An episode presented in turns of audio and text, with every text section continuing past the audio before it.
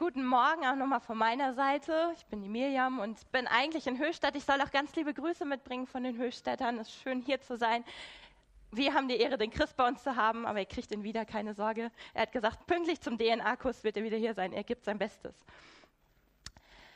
Es gibt manchmal im Leben Begegnungen, die alles verändern. Man trifft diesen einen besonderen Menschen und wenn man den sieht, denkt man, oh, das ist diese Person, mit der möchte ich mein Leben teilen. Oder man lernt jemanden kennen und er erzählt aus seinem Leben und man ist total fasziniert, was der alles schon gemacht hat, wo der gewesen ist, was der erreicht hat und denkt auch, wow, das macht was mit mir. Diese Begegnung verändert mich. Oder man hat eine Begegnung mit einem Menschen, dem das Leben vielleicht auch übel mitgespielt hat. Und auf einmal merkt man in sich, boah, ich spüre da so eine Berufung. Ich möchte für Menschen da sein. Ich möchte Menschen helfen. Das ist auch eine Begegnung, die verändern kann. Also es gibt Begegnungen in unserem Leben, die lassen uns nicht kalt, die machen was mit unserem Herzen. Und ich habe euch heute einen Bibeltext mitgebracht. Da geht es auch darum, um eine Begegnung, die das Herz berührt hat. Und ich lese uns den Bibeltext aus Lukas 7, die Verse 37 bis 50. Es bat ihn aber einer der Pharisäer, mit ihm zu essen. Und Jesus ging hinein in das Haus des Pharisäers und setzte sich zu Tisch. Und siehe, eine Frau war in der Stadt, die war eine Sünderin. Als die vernahm, dass er zu Tisch saß im Haus des Pharisäers, brachte sie ein Alabastergefäß mit Salböl und trat von hinten zu seinen Füßen, weinte und fing an, seine Füße mit Tränen zu netzen und mit den Haaren ihres Hauptes zu trocknen und küsste seine Füße und salbte sie mit dem Salböl. Da aber das der Pharisäer sah, der ihn eingeladen hatte, sprach er bei sich selbst und sagte, wenn dieser der Prophet wäre, so wüsste er, wer und was für eine Frau das ist, die ihn anrührt denn sie ist eine Sünderin. Jesus antwortete und sprach zu ihm, Simon, ich habe dir etwas zu sagen. Er aber sprach, Meister, sag es. Und Jesus sprach, ein Gläubiger hatte zwei Schuldner. Einer war 500 Silbergroschen schuldig, der andere 50. Da sie aber nicht bezahlen konnten, schenkte er es beiden. Wer von ihnen wird ihn mehr lieben? Simon antwortete und sprach, ich denke dem, der, dem mehr geschenkt wurde. Er aber sprach zu ihm, du hast recht geurteilt. Und er wandte sich zu der Frau und sprach zu Simon, siehst du diese Frau? Ich bin in dein Haus gekommen, du hast mir kein Wasser für meine Füße gegeben. Diese aber hat meine Füße mit Tränen genetzt und mit ihren Haaren getrocknet. Du hast mir keinen Kuss gegeben. Dieser aber hat, seit ich hineingekommen bin, nicht abgelassen, meine Füße zu küssen. Du hast mein Haupt nicht mit Öl gesalbt, sie aber hat meine Füße mit Salböl gesalbt. Deshalb sage ich dir, ihre vielen Sünden sind vergeben, denn sie hat viel geliebt. Wem aber wenig vergeben wird, der liebt wenig. Und er sprach zu ihr, dir sind deine Sünden vergeben. Da fing die Frau an, da fingen die an, die mit zu Tisch saßen und sprachen bei sich selbst, wer ist dieser, der auch Sünden vergibt? Er aber sprach zu der Frau, dein Glaube hat dir geholfen, geh hin in Frieden. Ich gebe zu, ein etwas längerer Textabschnitt, aber ich finde es immer spannend, Geschichten sprechen zu lassen. Und darum möchte ich euch heute ein bisschen hineinnehmen in diese Geschichte und mal angucken, was passiert da eigentlich genau. Wir haben da diesen Gastgeber, Simon, ein Pharisäer. Und wenn wir von Pharisäern hören, dann haben wir meist so ein bestimmtes Bild im Kopf. Oh, das sind doch die, die immer so ein bisschen strenger sind, die mit Jesus nicht gut konnten und die letztlich auch irgendwie schuld sind, dass Jesus am Kreuz gelandet wurde. Jetzt muss man aber wissen, ja, das ist ein Bild, was wir in unserem Kopf haben, aber Pharisäer nur auf dieses Bild zu reduzieren, da gehen wir, glaube ich, ganz schnell an dieser Geschichte auch vorbei und da tun wir den Pharisäern, glaube ich, auch ein großes Unrecht. Denn die Pharisäer, das war eine Laienbewegung. Es gab Tausende von Pharisäern, das waren jetzt nicht einfach nur so eine einzelne Gruppierung, sondern es gab Tausende für ihn. Eine Laienbewegung, die sich dafür einsetzte, entschiedenes Judentum.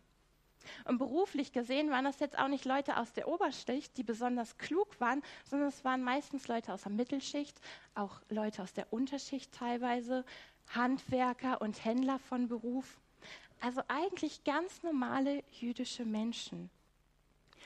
Und die Pharisäer das war eigentlich eine Erneuerungsbewegung. Das waren Leute, die total neugierig waren.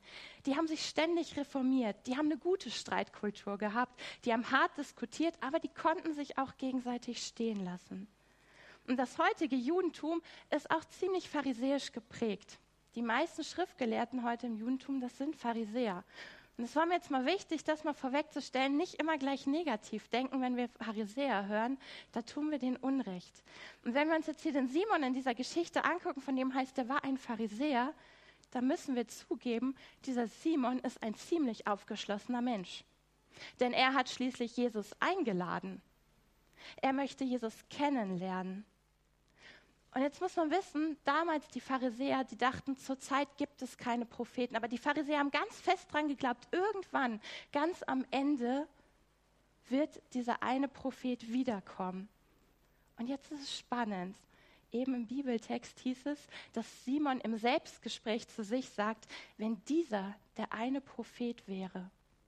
Also es wird deutlich, Simon hofft irgendwie ein Stück weit auf, vielleicht ist Jesus, der jetzt gerade bei mir im Haus ist, vielleicht ist das dieser eine Prophet, auf den wir hoffen. So aufgeschlossen war Simon der Pharisäer. Also Simon hat Jesus zum Essen eingeladen. Und jetzt eine Einladung, ich weiß nicht, wann ihr die letzte Einladung bekommen habt. Normalerweise geht man vielleicht essen oder man ist zu Hause eingeladen, aber eher so privat. Und Einladung damals war immer was anderes, weil die Häuser waren so gebaut, dass sie um den Innenhof herum gebaut waren. Und das waren meistens, dass die Verwandten zusammen gewohnt haben und um den Innenhof herum in der Mitte war dann das Lagerfeuer, da war die Stätte, wo man zusammengekommen ist. Das heißt, wenn Simon jetzt den Jesus hier einlädt, dann treffen sie sich da in diesem Innenraum und dann ist da nicht nur Simon anwesend, sondern die ganze Verwandtschaft, so 40, 50 Leute kann man mitrechnen, die da damals immer um einen Innenhof herum gelebt haben. Also das ist kein privates Treffen und deswegen macht es auch der Frau leicht, da irgendwie dazuzukommen. Ähm, die bricht da nicht irgendwo ein, sondern da sind ziemlich viele Leute beisammen. Also auch so eine halbe öffentliche Angelegenheit eigentlich. So, und Simon lädt jetzt Jesus ein und sagt, ich möchte gerne mit dir essen, ich möchte mit dir Tischgemeinschaft haben. Und sie legten sich hin weil damals gab es keinen Tisch und Stuhl. Sie legten sich hin, zogen ihre Sandalen aus und fangen an zu essen. Simon, diese Gemeinschaft, wo viele Leute dabei sind. Und dann haben wir noch Jesus als Gast. Man kann auch sagen, Gast sein, das ist so ein Lebensstil von Jesus. Seit Jesus in der Öffentlichkeit unterwegs ist, hat Jesus keine feste Bleibe mehr. Er wandert rum und er ist darum auch angewiesen darauf, bei anderen zu Gast zu sein. Und das Spannende bei Jesus ist, er macht keinen Unterschied. Er lässt sich von verschiedenen Leuten zum Essen einladen. Ja, heute ist er jetzt beim Simon, den Pharisäer, zu Gast. Aber genauso geht er auch zu den Sündern und Zöllnern. Jesus ist kontaktfreudig. Er lässt sich gerne auf Leute ein. Er geht nach rechts und nach links. Und da können wir mal ganz kurz mal innehalten. Ich glaube, das ist auch ein Punkt, was Nachfolge ausmacht. Nicht nur in die eine Richtung unterwegs zu sein, sondern dass ich mich einlasse auf die Leute. Nicht nur auf die Leute, die ich immer gern habe, die immer nach meiner Meinung reden, sondern auch mal einen Schritt auf die anderen zuzumachen. Gastsein war also Jesus Lebensstil. Und jetzt liegt er da mit Simon zu Tisch und den anderen und jetzt passiert was ganz Besonderes. Eine Frau kommt rein. Oh Mann. Wir denken uns heute, was ist denn daran besonders? Frauen ist doch ganz normal. Aber damals war das nicht normal, dass die Frauen bei so einer Tischgemeinschaft dabei waren, weil da waren nur Männer anwesend. Das war in der Antike im alten Orient so. Tischgemeinschaften, da haben sich die Männer getroffen und die Frauen, die waren in der Küche. Selbst die Hausherrin war nicht dabei. So, und jetzt kommt da aber eine Frau in diese Männerrunde rein. Ein Skandal. Und damit ist der Skandal noch nicht fertig, weil wir erfahren von dieser Frau, das ist nicht irgendeine Frau, sondern das ist eine ortsbekannte Sünderin. Oh je. Sünderin. Jetzt muss man hier auch noch mal aufpassen. Ihr merkt, es ist manchmal total wichtig, mal ganz genau hinzugucken. Sünderin, wir alle wissen heutzutage durch Kreuz und Auferstehung, wir sind Sünder. Wir sind darauf angewiesen, auf Gottes Vergebung. Und das wussten die Menschen damals auch. Sie wussten auch, wir sind Sünder. Und auch der Simon als Pharisäer weiß, ich bin nicht gerecht, ich bin auch Sünder, ich brauche auch Gottes Vergebung. Aber man muss noch eine Unterscheidung machen. Das ist die eine Bedeutung von Sünde damals. Aber es gab damals noch eine andere Bedeutung von Sünde. Weil Sünder war auch eine Sache des Berufs. Sünder, das sind die Leute, die ihr Geld, ihr Lebensunterhalt auf eine Art und Weise verdient haben, die nicht mit dem Gesetz, nicht mit der Tora übereinstimmte. Und sündige Berufe, das können damals Sachen gewesen sein, wie dass man mit den Römern zusammengearbeitet hat. Diese Menschen wurden dann als Sünder bezeichnet. Oder das waren zum Beispiel Gerber, die mit unreinen Tieren zu tun hatten. Die waren dadurch auch Sünder, weil sie unrein waren. Oder Geldverleiher. Denn Zins nehmen war damals verboten im Alten Testament. Das sind also auch Sünder gewesen. So, und jetzt heißt es hier, die Frau ist eine Sünderin. Und bei Frauen gab es eigentlich nur dieses eine Berufsfeld der Prostitution, was sie zur Sünderin gemacht haben. Und das waren meistens arme Frauen, aber es gab auch die Luxusprostituierte. Und hier hören wir jetzt von dieser Frau, die Salböl mitbringt. Und Salböl, heute kriegen wir es in jedem Supermarkt, gehen wir zum Rossmann oder zum DM, da kriegen wir Öl. Ähm, aber es ging da nicht um so ein billiges Öl, wie wir es heute bekommen. Nein, es ging um was ganz, um ein kostbares Öl. Und das konnte sich eine normale Hausfrau nicht leisten. Und das ist ein Zeichen darauf, diese Frau, die muss schon gut verdient haben. Eine normale Frau, die konnte nicht sich so ein kleines Pinchen leisten. Das wäre, da wäre ewig großes Gehalt für draufgegangen. Kleinste Mengen sind sündhaft teuer. So, die Frau ist eine Sünderin, eine ortsbekannte Sünderin. Und man muss wissen, damals herrscht zwischen Sündern und gerechten Sünder jetzt vom Berufsgedanken her gedacht, herrschte eine strikte Trennung. Die Gerechten wohnten dort, die Sünder wohnten dort. Und das war ganz klar geregelt. Die durften auch nicht miteinander in Kontakt, weil sonst hat man sich auch verunreinigt. Das war verboten, kein Kontakt. Deswegen ging man auf Distanz. Und jetzt passiert das, um das nochmal deutlich zu machen, was hier so unglaublich ist. Jetzt kommt diese Frau und setzt sich über alle gesellschaftlichen Regeln hinweg und sagt, es ist mir egal mit diesem Kontaktverbot. Es ist mir egal, dass ich jetzt eine Frau bin und in diese Männerrunde reinkomme, aber ich habe ein Anliegen. Ich habe ein Anliegen und deswegen setze ich mich über alle Regeln hinweg. Und man merkt sofort, die hat ein klares Ziel, weil sie steuert gleich auf Jesus zu. Von Simon will sie nichts. Nein, sie will zu Jesus hin.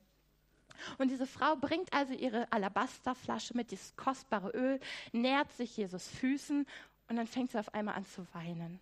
Aber ah, warum eigentlich, könnte man sich fragen. Warum fängt die an zu weinen?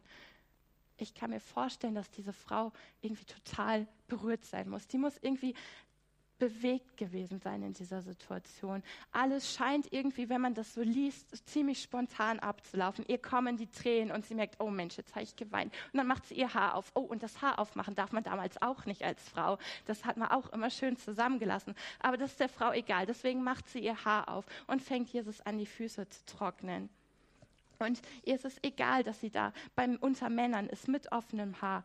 Und ich glaube, sie sieht in der Situation auch gar nicht mehr alle anderen um sich herum. Sie ist nur noch ganz auf Jesus konzentriert, zu dem sie hin will. Und dann wird die Situation immer skurriler. Sie trocknet die Haare mit den Haaren die Füße und dann fängt sie an, die Füße zu küssen. Ja, aber das macht man auch nicht normalerweise. Im alten Orient hat man sich höchstens die Wange geküsst und das nur in der Familie. Untergebene, das ist jetzt auch spannend, die gingen auf die Knie und die haben höchstens die Hand geküsst. Leibeigene, Leute, die nicht ihr eigenes Leben in der Hand hatten, die sind auf den Boden gefallen und haben die Füße geküsst. Jetzt machen wir uns das mal bewusst. Diese Frau geht hin und küsst Jesus die Füße. Was heißt das? Man kann sagen, dieser Fußkuss heißt hier, mein Leben gehört dir, Jesus. Ich gebe dir gerade in dieser Situation mein Leben. Ich möchte dein sein. Du bist mein Lebensretter. Mein Leben verdanke ich dir. Und deswegen ist dieses Handeln, dieses, sie fällt auf die Füße und küsst, äh, fällt auf die Knie und küsst die Füße von Jesus, das ist ein Bekenntnis, was alle in diesem, in, bei dieser Versammlung, bei dieser Tischgemeinschaft verstehen. Alle wissen, oh Mann, diese Frau, die gibt gerade ihr Leben Jesus in die Hand. Und jetzt ist spannend, wie Simon darauf reagiert. Also die Frau legt ihr Leben in Jesus Hände und sagt, du bist mein Lebensretter mit dieser Handlung.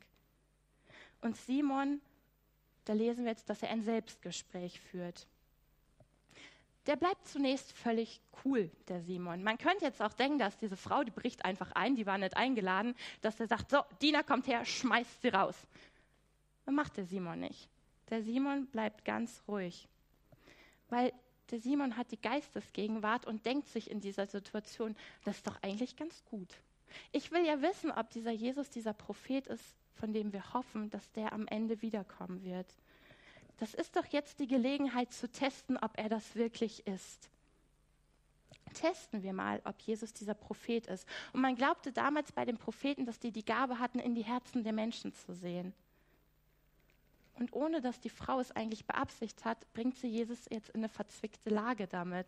Weil Jesus muss jetzt irgendwie Farbe bekennen. Irgendwie muss Jesus jetzt auf diese Situation reagieren. Und Simon guckt ganz genau hin, weil er ist total gespannt, was Jesus macht. Er hat die Hoffnung, dass Jesus dieser Prophet ist. Und er denkt sich, also wenn Jesus dieser Prophet ist, dann muss der eigentlich wissen, dass diese Frau eine Sünderin ist. Und dann würde der das eigentlich nicht zulassen. Da muss der jetzt eigentlich mit Ablehnung reagieren.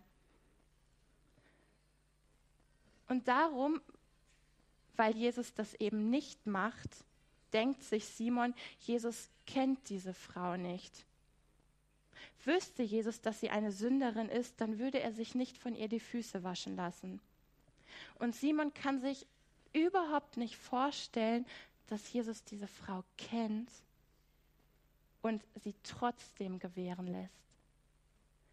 Ja, vielleicht sie deshalb sogar gewähren lässt, weil er eben weiß, wer sie ist. Aber das kann sich Simon nicht denken, das kann er sich nicht vorstellen, das ist für ihn völlig unmöglich.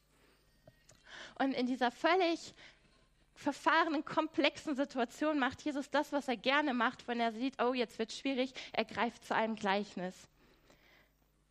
Und Jesus möchte dem Simon mit diesem Gleichnis was erzählen. Und wenn Jesus ein Gleichnis gebraucht, dann möchte er auch meistens uns was erzählen.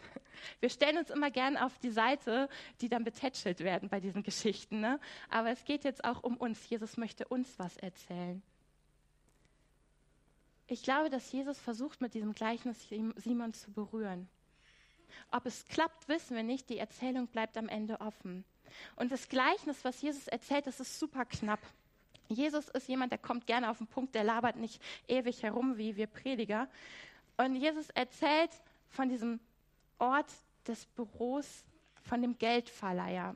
Und das ist auch wie eine Provokation. Geldverleiher wissen wir, auch ein Beruf der Sünde ist. Und die Büros lagen da auch immer versteckt. Das ist ein schäbiger Ort. Bei Menschen, die darauf angewiesen sind, Geld zu leihen, das ist nichts Schönes. Das ist keine heile Weltort. Der Geldverleiher lebt auch davon, dass er nicht barmherzig ist. Wenn ein Geldverleiher anfängt, auf einmal großzügig und barmherzig zu sein, ähm, dann ruiniert er sich damit. Aber dieser Geldverleiher bei Jesus im Gleichnis, der ist ein ganz seltsamer Vogel. Der Geldverleiher ist nämlich großzügig und barmherzig. Nach antikem Recht, wir hören, in dem Gleichnis ging es darum, das sagt, es sind zwei Leute, die haben Schulden. Und nach antikem Recht hätte der Geldverleiher sagen können, ihr gehört ab in den Schuldturm. Aber das macht er eben nicht. Das heißt hier in dem Gleichnis von Jesus, der eine schuldet 50 Denare und der andere 100. Und ein Denar, das ist ein guter Tageslohn. Da kam eine große Familie über den Tag. Also der eine 50 Denare und der andere 100. Oder 500 sogar heißt es hier. Also ein zehnfacher Unterschied. Und während Jesus das so erzählt, glaube ich, dass Simon schon ahnt, okay, ich bin, glaube ich, in diesem Gleichnis derjenige mit der geringeren Schuld. Ich bin derjenige, der 50 Dinare schuldig ist und die Frau, das ist die, die 500 Dinare schuldig ist. Jetzt ist aber spannend, was Jesus hier macht. Er sagt, ja, es gibt einen Unterschied in der Schuld. Es gibt die Schuld 50 und 500, aber für ihn ist das eine Lappalie. Er nimmt das wahr, aber er sagt, das ist überhaupt nicht entscheidend. Es kommt gar nicht darauf an, wie viel du schuldig bist oder wie viel du schuldig bist, weil am Ende kann es keiner bezahlen. Weder du noch du. Egal wie groß die Schuld ist, es kann keiner bezahlen. Es gibt darum in diesem Sort, in dieser, im Gleichnis nicht zwei Sorten von Menschen, sondern es gibt nur eine Sorte von Mensch, die, die angewiesen ist, auf Barmherzigkeit angewiesen ist, die zahlungsunfähig sind und beschenkt werden müssen. Also Jesus sagt deutlich, es kommt auf diesem Unterschied nicht an, wie viel Schuld du hast, wie viel Schuld du hast, weil beide sind wir, seid ihr schuldig. Und jetzt ist spannend, weil damit führt Jesus diese Menschen zusammen. Am Anfang war dieser große Unterschied, deine große Schuld und die kleinere Schuld, aber er sagt, ich schmeiß euch in einen Topf, ihr gehört in ein Boot hinein. Und jetzt ist spannend, wie die Leute halt darauf reagieren.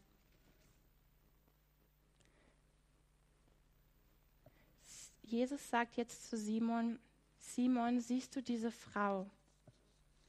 Und Simon kann sagen, ja, natürlich habe ich das gesehen, natürlich habe ich diese ganze Situation gesehen. Aber die Frage ist, ob er sie wirklich gesehen hat, als die Frau, die sie ist, mit der Not, die sie hat. Jesus bringt durch das Gleichnis die Frau mit Simon zusammen. Und er sagt, Simon, wenn du auf diese Frau einen neuen Blick gewinnen möchtest, dann musst du auch einen neuen Blick auf dich selber gewinnen. Wenn du diese Frau mit neuen Augen sehen willst, dann musst auch du dich selber mit neuen Augen sehen. Und deswegen redet Jesus hier nicht von einem Schuldner, sondern von zwei. Weil du kannst nicht nur auf die Frau gucken und nicht merken, dass du selber nicht bedürftig bist. Und darum fängt dann Jesus nicht an, das Verhalten von der Frau zu vergleichen mit Simon. Und Jesus stellt sich auf die Seite von dieser Frau und bekennt sich zu ihr. Jesus stellt die Frau Simon jetzt zum Vorbild gegenüber. Und in diesem Vergleich schneidet Simon schlecht ab. Hier ist aber wichtig, Simon hat im Grunde eigentlich nichts falsch gemacht. Simon hat hier nicht irgendwas versäumt. Die Füße zum Beispiel, die hätte Simon nicht Jesus waschen müssen. Das ist nicht üblich gewesen, dass der Gastgeber das macht. Und es ist auch nicht üblich, dass man dem Gast das Haupt salbt. Auch da hat Simon eigentlich nichts falsch gemacht. Und es ist auch nicht üblich, dass man die Füße küsst. Also was ist das, wo Jesus sagt, Simon, da ist die Frau irgendwie weiter als du. Wo ist der Unterschied? Jesus vergleicht hier auf einer anderen Ebene und damit sind wir bei diesem Herz. Jesus sagt zu Simon, Simon, wenn das in dir lebendig gewesen wäre, was jetzt in dieser Frau in diesem Moment gerade lebendig ist, dann sage ich dir, wie du mich empfangen hättest. Dann hättest du mir die Füße gewaschen, wenn du mich so lieben würdest, wie diese Frau mich liebt. Das ist vielleicht nicht üblich und nicht konventionell, aber du hättest dich so über mich gefreut. Du hättest mich so lieb gehabt, dass du es getan hättest. Ich hätte mich vielleicht gewundert, aber ich hätte gemerkt, dass dein Herz für mich schlägt so hättest du mich empfangen, wenn das in dir gesteckt hätte, was in dieser Frau gerade steckt. Simon, es ist nichts Besonderes, wenn man das nicht tut, was du nicht getan hast. Aber es wäre besonders für mich gewesen, wenn du das getan hättest, was diese Frau getan hat für mich. Schau dir diese Frau an, Simon. Sie steht dem Geheimnis des Lebens so viel, so viel näher. Denn sie ist total dankbar.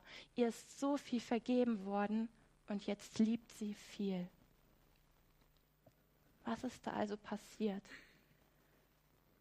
Ich kann mir vorstellen, oder ich bin mir eigentlich ziemlich sicher, dass diese Frau irgendwo Jesus schon mal getroffen haben muss. Wahrscheinlich hat sie Jesus irgendwo mal gesehen und gehört, er war schon lange in der Gegend unterwegs gewesen. Und ich glaube, dass sie irgendwie von Jesus und dem, was er erzählt hat, berührt war in ihrem Herzen. Und ich glaube, dass sie in ihrem Herzen gespürt hat, Jesus missachtet mich nicht. Jesus hat, obwohl ich nicht perfekt bin, obwohl ich eine Sünderin bin, trotzdem hat er Freude an mir. Die Frau hat gespürt, da ist jemand, der zu mir Ja sagt. Diese Frau hat das endgültige große Ja gehört. Und das hat ihr, hat irgendwas in ihrem Herzen bewegt und verändert. Sie hat gespürt, ja, Gott hat Freude an mir. Im Reich Gottes ist auch für mich Platz, auch wenn ich nicht perfekt bin. Aber im Reich Gottes ist auch für mich Platz. Gott versteht mich besser als alle anderen und er verzeiht mir gern und restlos. Das hat sie gespürt. Da ist irgendwas hat sich da verändert in ihrem Herzen. Und sie hat diese Erfahrung gemacht, dass ihr die Sünden vergeben sind. Und darum war diese Frau, glaube ich, total dankbar, weil die Frau so viel Neues entdeckt hat durch diese Vergebung. Und darum, glaube ich, ist diese Frau dann zu Jesus hingekommen, weil sie gemerkt hat, da ist jemand, der macht was mit mir, der will in mein Leben reinsprechen, der spricht in mein Leben rein, der will mein Leben verändern. Und darum konnte die Frau nicht anders. Darum war es total egal, dass da Männer waren und dass sie eine Sünderin war und eigentlich die anderen damit unrein macht. Das war ihr egal, weil sie sagte, dieser Jesus, der hat in meinem Leben was verändert. Und ich habe so eine Liebe für ihn. Ich spüre das so viel in meinem Herzen. Darum will ich zu diesem Jesus hin. Darum kann ich nicht anders als ich muss dahin. Und mir ist egal, was alle anderen denken.